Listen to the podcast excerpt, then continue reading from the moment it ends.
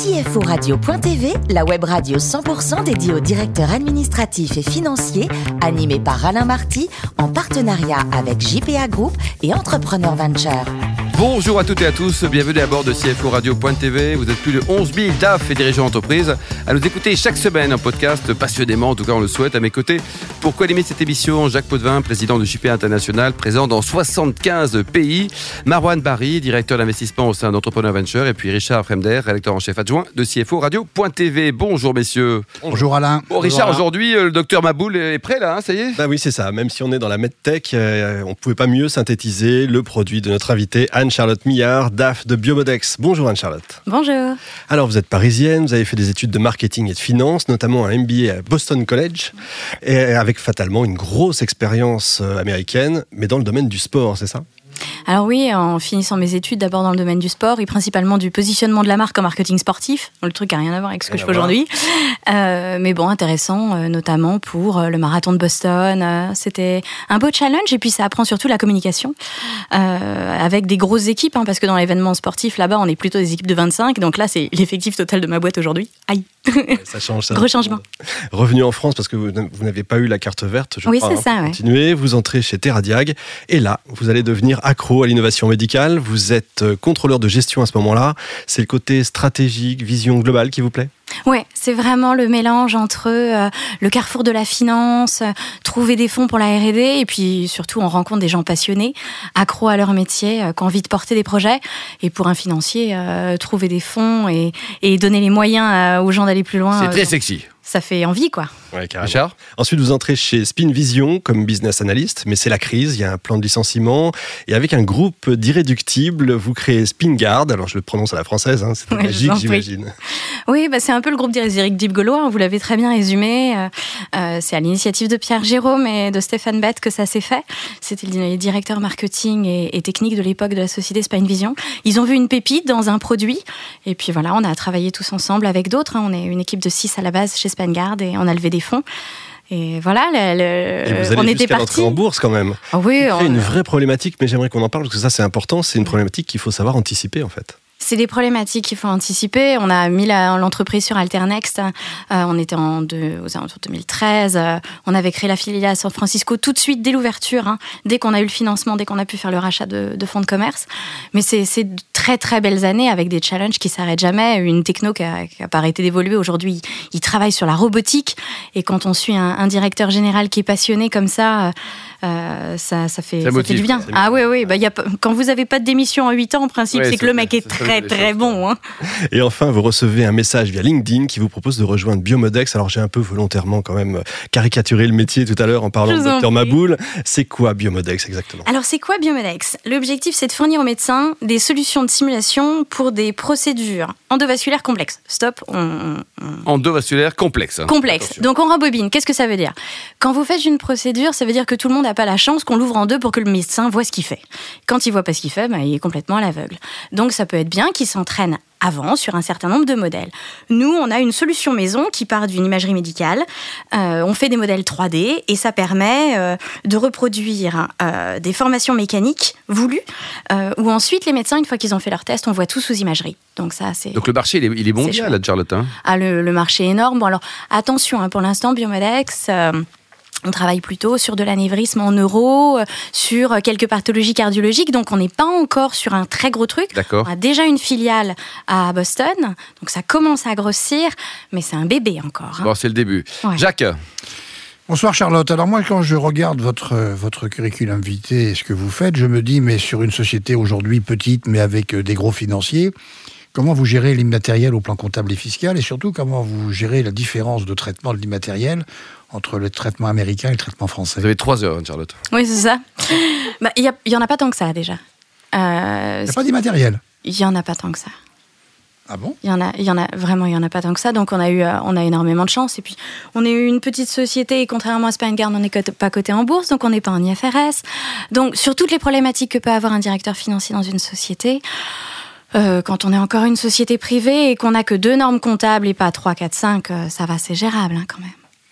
Mais la différence de traitement, vous développez plutôt de l'immatériel aux États-Unis ou en France pour bénéficier de l'avantage fiscal américain ou pas?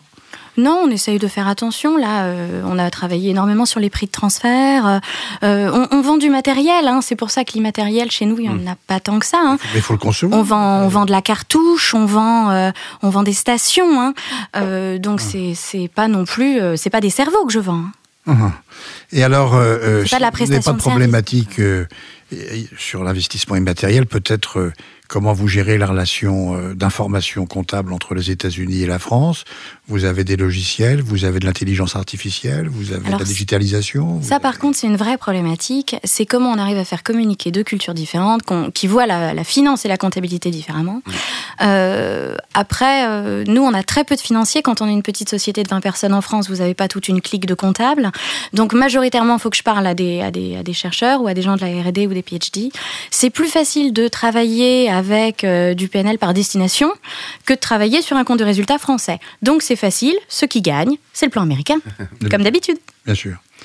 Et enfin, vous avez eu, euh, vous êtes tout jeune, donc pour l'instant la fiscalité n'est pas encore un de vos sujets, et euh, ça vous dit quelque chose, la, nouvelle réglementation Nexus en Europe sur, euh, une fois de plus, le développement des brevets et de la technologie? Alors moi, ça fait 15 ans que je suis dans des sociétés déficitaires. Hein, c'est un peu ce qui se passe quand on est dans l'innovation. Donc les problématiques fiscales, si vous voulez, j'aimerais un jour vraiment en avoir et je serais ravie qu'on en discute.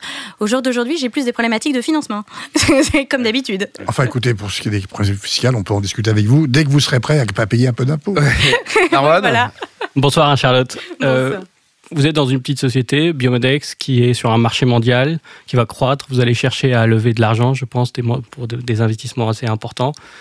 Euh, comment vous préparez à cette levée de fonds? Et j'imagine que vous allez la faire euh, auprès de fonds d'investissement français, étrangers ou européens ah bah c'est ça, hein. euh, c'est l'éventail des fonds d'investissement français, étrangers, européens.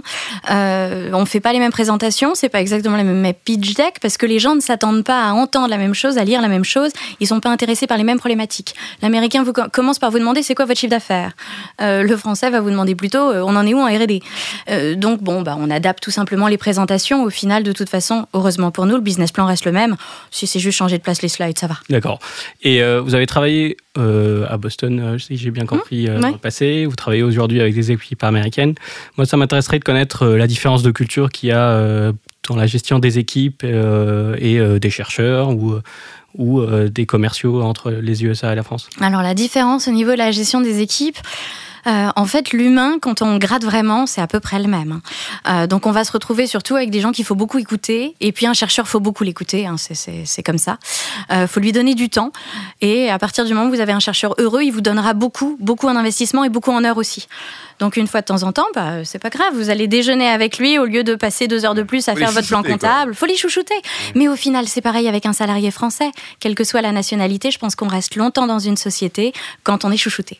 Vous finirez DRH, Anne-Charlotte, non C'est peut-être parce que j'ai un volet RH depuis 10 ans. Il doit y avoir des traces quelque part. Le, DAF de demain, il sera comment selon vous Il aura quel profil Il sera souriant, sympa comme vous Il sera business orienté Il sera ressources humaines Il sera digital Il sera pas moi, j'ai eu la chance d'être formée par deux hommes qui étaient encore plus humains que moi, que ce soit Manuel Lanfossi ou Bertrand Lelouch.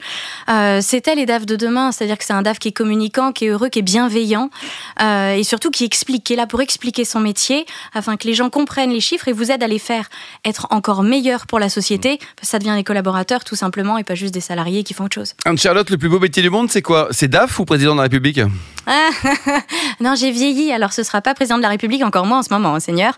Euh, par contre, ce sera peut-être vacancier en Afrique du Sud. Hein, c'est vrai? Ouais, si c'était un métier, c'est carrément ça. Bon, vous adorez les, sports américains, le, baseball, le basket, le football américain, mais aussi le foot normal, le ah soccer, avec ah un chouchou, un autre chouchou, Benjamin Pavard? Ah oui, ah oui, mais je chanterai pas. Soyez gentil, me faites pas chanter. vous aimez tous les sports, vous êtes très sportive. oui, je suis une accro de sport. C'est bon pour l'équilibre, c'est bon pour la tête. Il paraît que ça me rend moins grognon aussi, donc c'est plutôt bien. Euh, et puis euh, soutenir l'équipe de France, enfin quand on va au stade, c'est une super soirée, quoi. Ça c'est génial. Euh, alors vous êtes aussi champion du monde de la préparation de la dinde.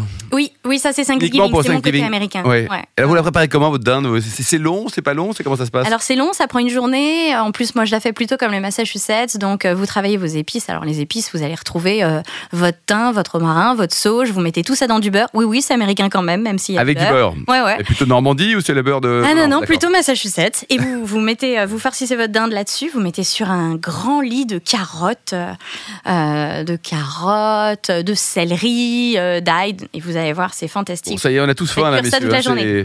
Et alors côté voyage, vous avez un coup de cœur pour l'Afrique du Sud? Ah oui, oui, oui, c'est un peu ma deuxième maison. Ouais. Si j'y vais pas tous les ans, je, je, je perds Ah, un peu. carrément quoi. ouais. Ah Et vous ouais. allez où alors? Dans, dans, dans quelle région Ah, ça dépend des envies. Euh, Ça peut être la région du Cap, comme ça on profite vraiment euh, de euh, la diversité culturelle et puis surtout des vignobles. hein. Bon, vignobles, exactement. Voilà. Et puis euh, vous pouvez aller faire des safaris et là pour euh, pour oublier quelle année vous avez eu en termes de travail, c'est magique. Vous vous ressourcez complètement et puis vous dites aux gens qu'il n'y a pas de réseau, ils vont vous croire. hein, ça c'est super. Et pour terminer, donc bientôt un heureux événement. Alors c'est le mariage, le mariage. ah oui, étape 1. Étape 1, après il y aura d'autres heureux événements, en tout cas on vous le souhaite. Et la destination de voyage de noces, elle est où Anne-Charlotte Je sais pas, c'est mon Ah, fiancé qui organise. Non, non, c'est pas une blague, c'est mon fiancé qui organise. Ce sera plutôt, à mon avis, de l'eau turquoise parce que on a fait l'Afrique du Sud l'année dernière, donc euh, c'est son tour d'organiser. Bon, très bien. Merci beaucoup, Anne-Charlotte. Ne change rien, vous êtes parfaite. hein. Merci également vous. Vous êtes très bien, messieurs aussi. Jacques, euh, Marouane et puis Richard. Fin de ce numéro de CFO Radio.tv. Retrouvez toute notre actualité sur nos comptes Twitter, LinkedIn et Facebook. On se donne rendez-vous mercredi prochain à 14h précise pour une nouvelle émission. CFO Radio.tv vous a été présenté par Alain Marty en partenariat avec JPA Group et Entrepreneur Venture.